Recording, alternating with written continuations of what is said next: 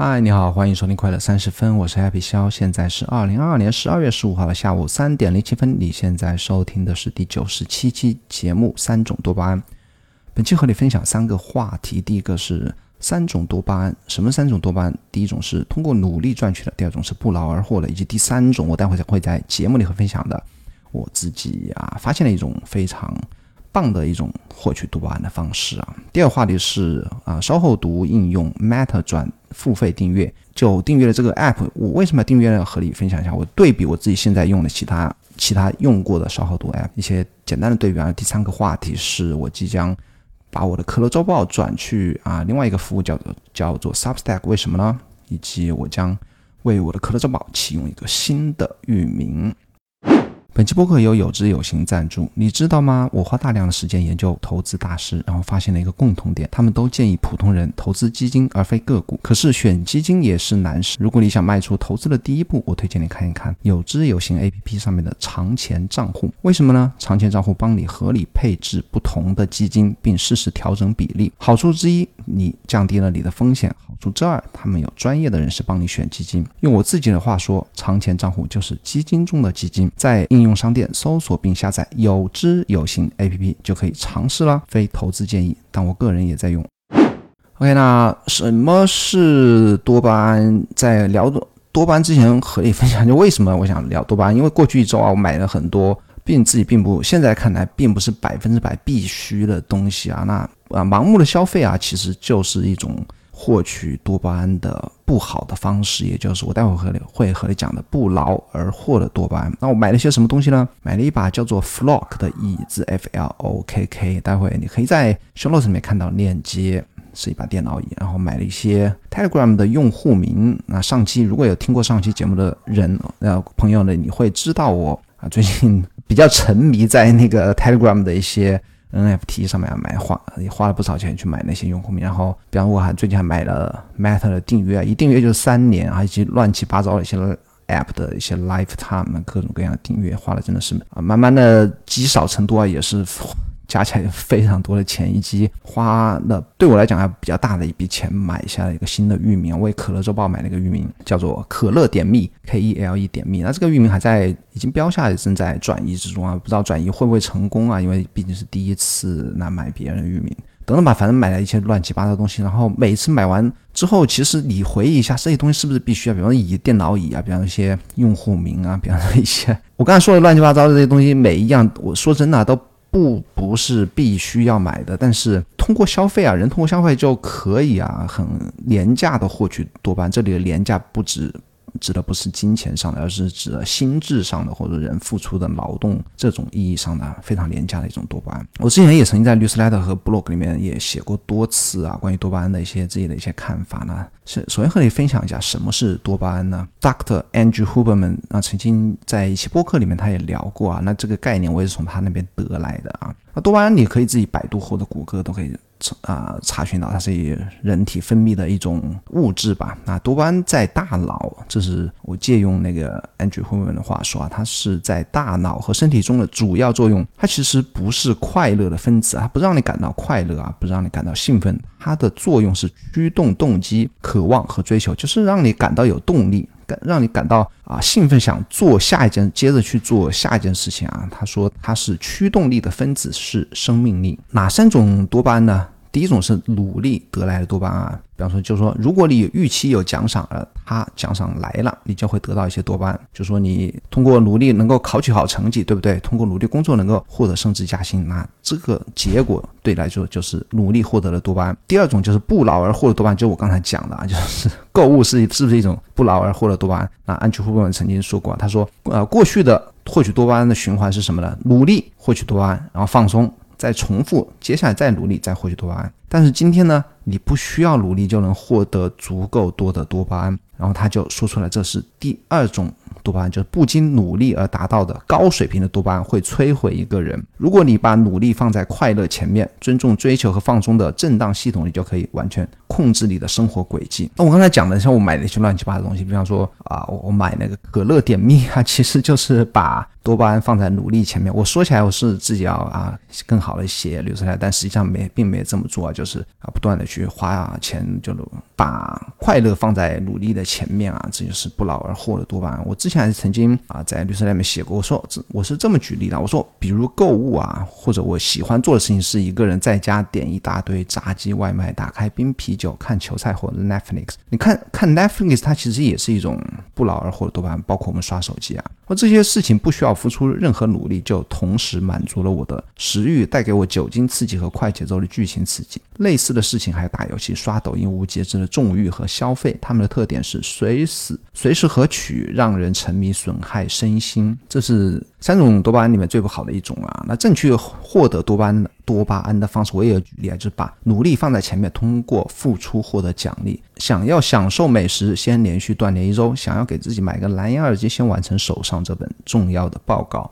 想要一整个下午都用来追剧，请先收拾好屋子，把努力工作放在享受之前，然后给，然后再开始下一项工作，就是赚取的多巴胺。那这就是前两种多巴胺啊。那我还想和你分享一个 V2EX 上关于多巴胺成瘾的帖子，那个帖子标题就是我做了叉叉叉叉叉这些事情啊，我发现我有多巴胺成瘾啊。这个帖子我也曾经在推特上分享过，这个帖子也引引起很多人的共鸣啊。他这么说的，他说我没事。就喜欢折腾这折腾这个折腾那个，大部分可能都跟着大家的教程来。我相信会听我的播客的听众啊，你啊，应该会有和我一样有有同感啊。比方他说啊，比如折腾 N 一，N 一是一个。一个路由器的一个名哦，应该是一个路由器名字啊。折腾 N 一，正折腾旁路由、可敌，这都是那个软路由的一些相关的一些术语啊。他说，反复刷折腾软软软路由，折腾 NAS、NAS。折腾 Docker 安装乱七八糟的服务，折腾 PT，PT 就是那个 PT 下载，折腾蓝光播放器，折腾音箱 HiFi，甚至玩刻录光盘磁带。他说，快速的了解汲取一堆有用没用的知识，并沉浸在其中，因为各种原因，这些折腾可能。不是很顺利，因为持续关注在其中，研究不出来就浑身难受，然后经常会熬夜熬到三四点，甚至天亮。在折腾过程中持续关注在其中，当这些成果可能被折腾出来的时候，又有了大脑的多巴胺的持续刺激。我开始喜欢一句“生命不止，折腾不止”。这里面其实有包括它整个过程是包括两种多巴胺，一种是你买这些器材的时候的。是一种不劳而获的多巴胺，但是它折腾的过程呢，研究这些新鲜事物呢，它也是一种努力的一种多巴胺，然后通过努力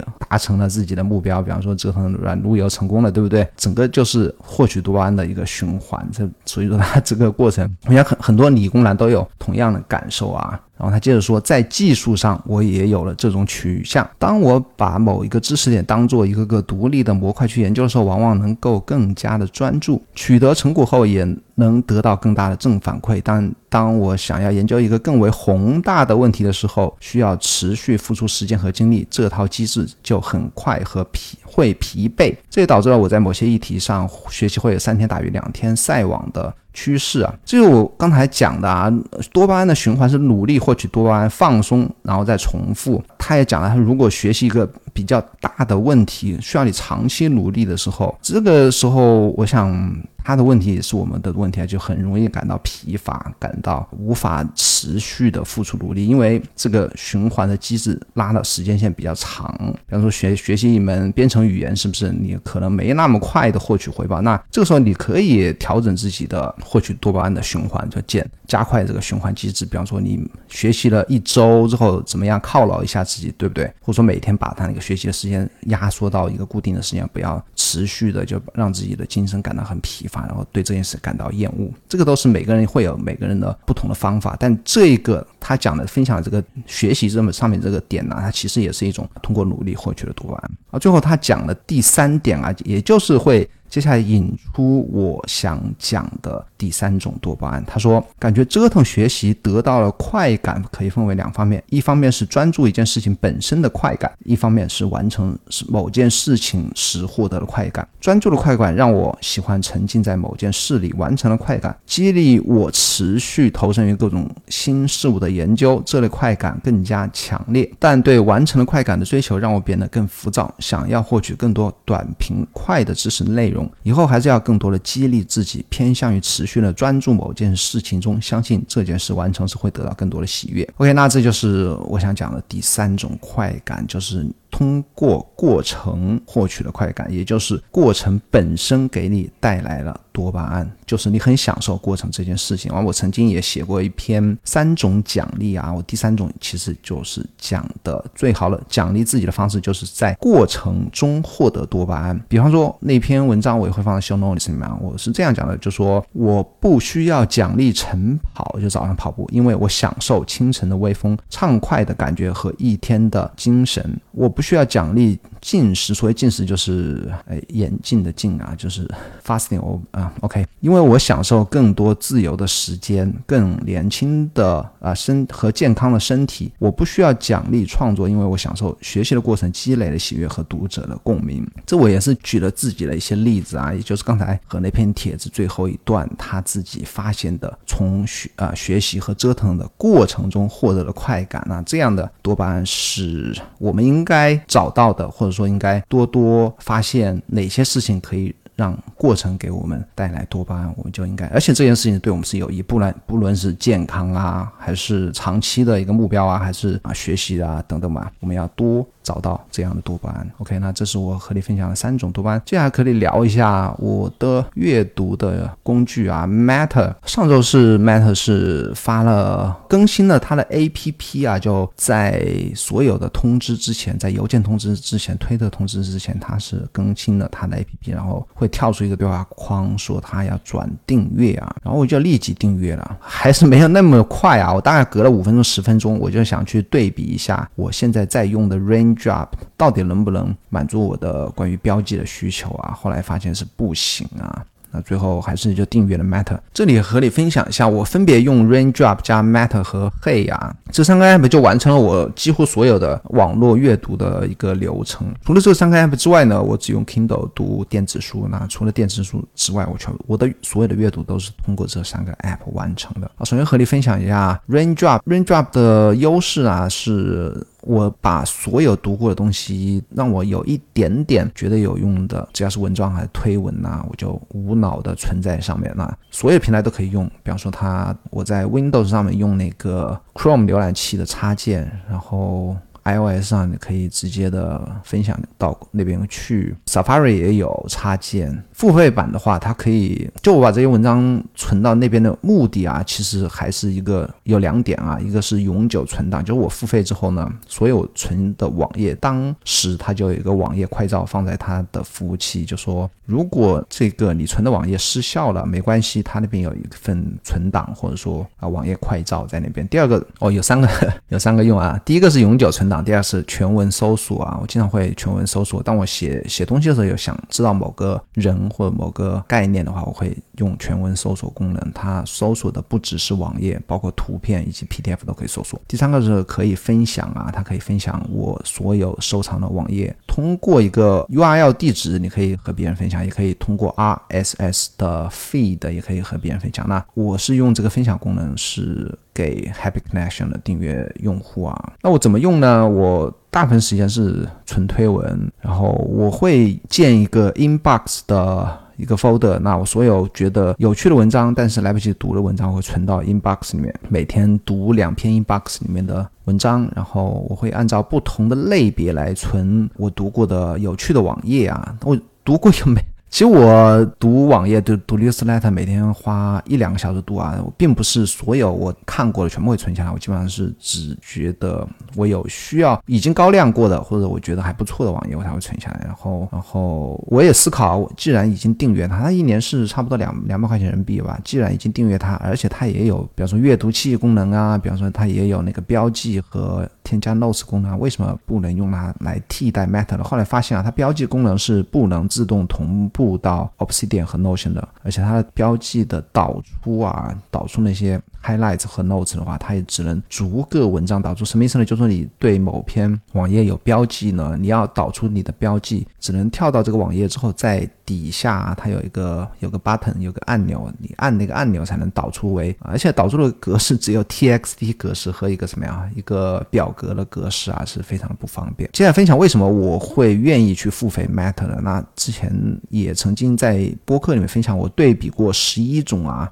和 Matter 类似的稍后读啊，以及标记应用，比方说，我之前用过了 Instapaper，用过很很多年时间的 Instapaper，以及 Hypothesis 是一个标记的 App 等等吧。你可以在 Show Notes 里面看一下我的那之前对比的那个播客的链接。最终还是选用 Matter，Matter 也是踩出来一脸啊，以及它用它的主要原因呢是它的阅读器还是非常漂亮。抓网页，基本上所有的网页都可以抓成阅读模式。然后它最让我离不开的是，它可以把我的标记和 Notes 可以自动同步到 Obsidian 和 Notion。那我的 Notion 也是那个页面也是分享给 Happy Connection 的一个必须的一个功能啊。然后转为付费的话，聊下付费，我是第一年第一时间就充了，它那个叫 Patron 啊，P A T R O N 就是支持者的意思。Patron 是一百五十美金，包括三年的订阅费用啊。我在对比到那个。Raindrop 不能做那个自动导出那个标记的这个功能之后呢，我就立即就购买了这个 Patron。还有一些其他原因啊，比方说那个 Matter 它给我感觉还是非常朝气的一个团队啊，比方说他在推特上的一些互动给人的感觉，以及他最近啊和那个 Gavin Nelson 是一个在画 logo 方面还是比较有名的一个人啊，他之前好像是 GitHub 还是哪里的，反正一个设计师啊。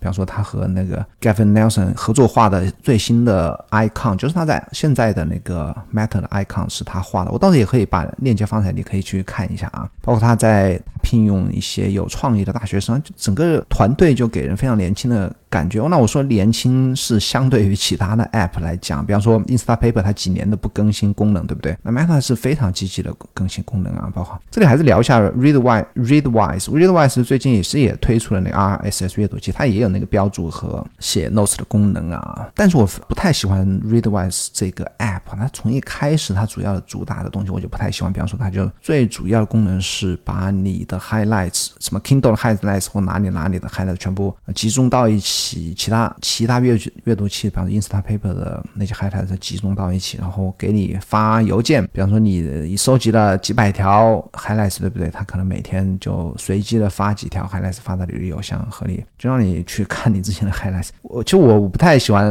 我不知道这个功能至少对我来讲没有太大意义啊，所以一开始就不太对这个 app 感到感冒啊。然后它使用群体，它在比如笔记爱好者里面是非常有名，然后很多人也对。他趋之若鹜，我不知道为什么，知道就我不太喜欢这些个笔记爱好者们特别喜欢的用的东西，我就不太喜欢 用他们。哎，我我也不知道这是这是一种什么心态啊！再加上它的整个 logo 啊 UI 是比较沉闷的，相比较我刚才讲的 Matter 也，那这是我自己的一些偏见，我不要说太多，就会让有些人不喜欢。Matter 的更呃功能是更新非常快的，就刚才我讲过，也比较比较贴心啊。比方说，它专门为了优化那个 Program 的 blog 啊。专门出过更新啊，然后他也非常愿意倾听用户的一些一些建议啊，他会把，比方他最开始的首页打开是那个编辑的推荐，所谓编辑推荐就是他们自己团队挑选的一些文章，他会放在首页。那现在并不是啊，那现在是个人的那个订阅放在个人的 Q，所谓的 Q 就是稍后读是放在首页，第二栏是你的订阅，你的 Newsletter 的订阅或者 Blog RSS RSS 的订阅，他把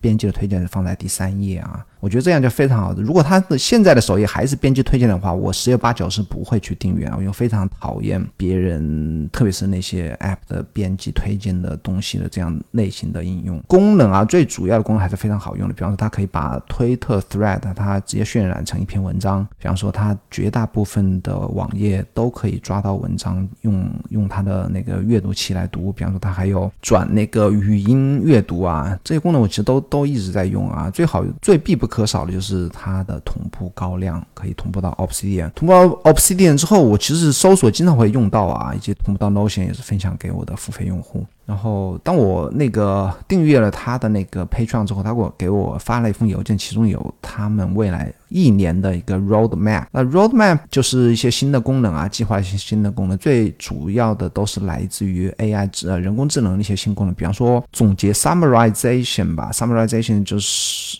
我猜想啊，但是应该是这样理解，就是说你如果有一篇两三千字的文章，你不可能非常快的，叫我的特别我阅读不是那么快啊，不可能很。快的就能找到这篇文章在讲什么然后。如果你要读到三分之一，或者说读到一半才知道这篇文章不合胃口的话，前面时间就浪费了。那我觉得基于 AI 的一个总结是对我来讲是非常有用啊，就让我读起来会更加的加快速度。然后他还说有下一代的朗读合成，就是说他现在的那个朗读其实听起来还可以接受啊。他说的下一代，我相信是可以把文章通过机器读出来那种感觉更加的啊拟人化或者智能化。吧啊，还有一个新功能就是将播客转化为文字，这个对我还是比较期待啊，因为我经常写 blog 或 newsletter 时常会引用一些推文的啊，引用一些播客的片段，那这种情况下都是我自己去反复的边听边记啊，是非常花时间的。那如果能够把我把播客通过 AI 转化成为字文字的话，这个对我还是非常有用的。然后，然后他说还会加强翻译的功能，翻译这个我不太需要。然后最后一个是 contextual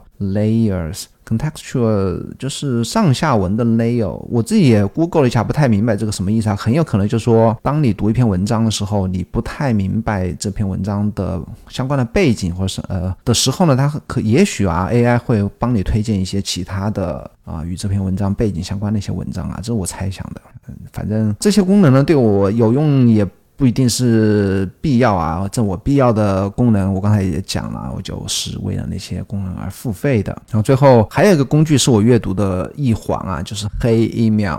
是一个 email 的一个一个服务吧。我使用黑注，其实也写过一篇文章讲为什么使用黑。那主要还是隐隐私的考虑啊。现在因为现在什么数字货币啊等等吧，购物啊记录啊什么的，就不想被 Google 啊，甚至一些国内的一些一些大公司知道啊，还是考虑使用一些比较小的小的公司的注重更注重隐私保护的这样一个黑 email 啊。然后的这个黑 email 的 handle 是 happy。At hey.com，那我觉得这个对我个人品牌还是有一点点的作用啊。然后这个这个 handle 还是比较短，然后啊，人们有时候也会对这个 hey happy。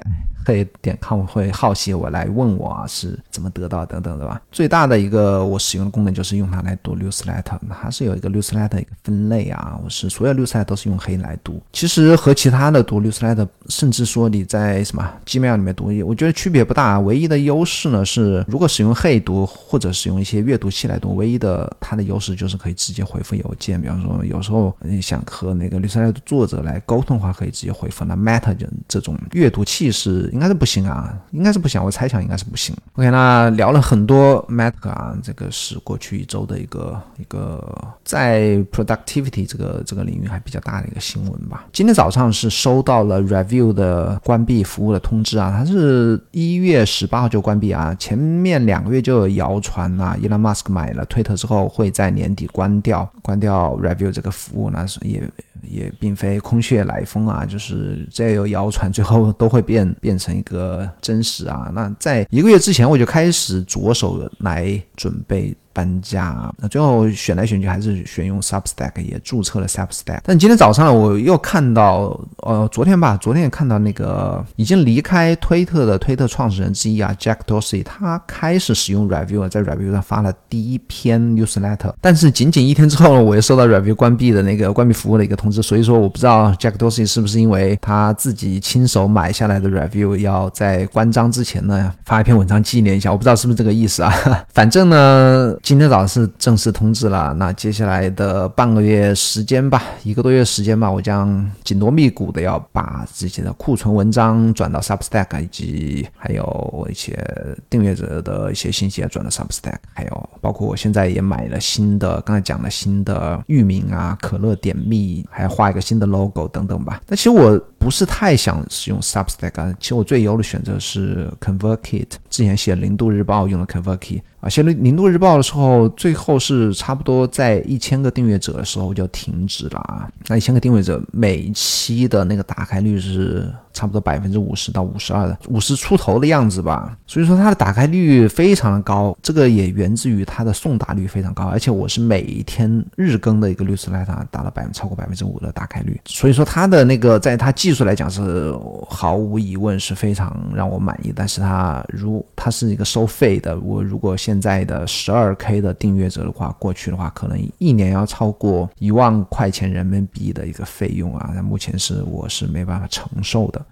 所以还是只能搬到 Substack，Substack 其实也也还不错啊，但我没有不知道最后的送达利率是多少啊。但 Substack 它至少从那些排版啊功能上来讲还是不错。它最好最不好的地方是它在祖国大陆是不能访问的，也就是它是被强调的防火墙隔掉的啊。但是目前看来，以我这个体量啊，不大不小的一个体量，也没有钱赚的一个体量，也只能暂时是先搬到 Substack 去啊。OK，那。这就是是过去一周想和你分享的故事啊！如果你喜欢这个节目的话，请帮我在苹果播客或者 Spotify 小宇宙关注我，并留下你的好评，我会在节目里念出来。你应该订阅可乐周报，就刚才讲了半天那可乐周报，你可以百度或者谷歌“可乐周报”四个字就可以订阅了。然后每天在微信更新一篇啊，微信公众号关于效率和创作的播啊，创造了博客，一定要关注我，在微信里搜索 “Happy 小”就可以找到了。咱们下个礼拜四再见，拜拜。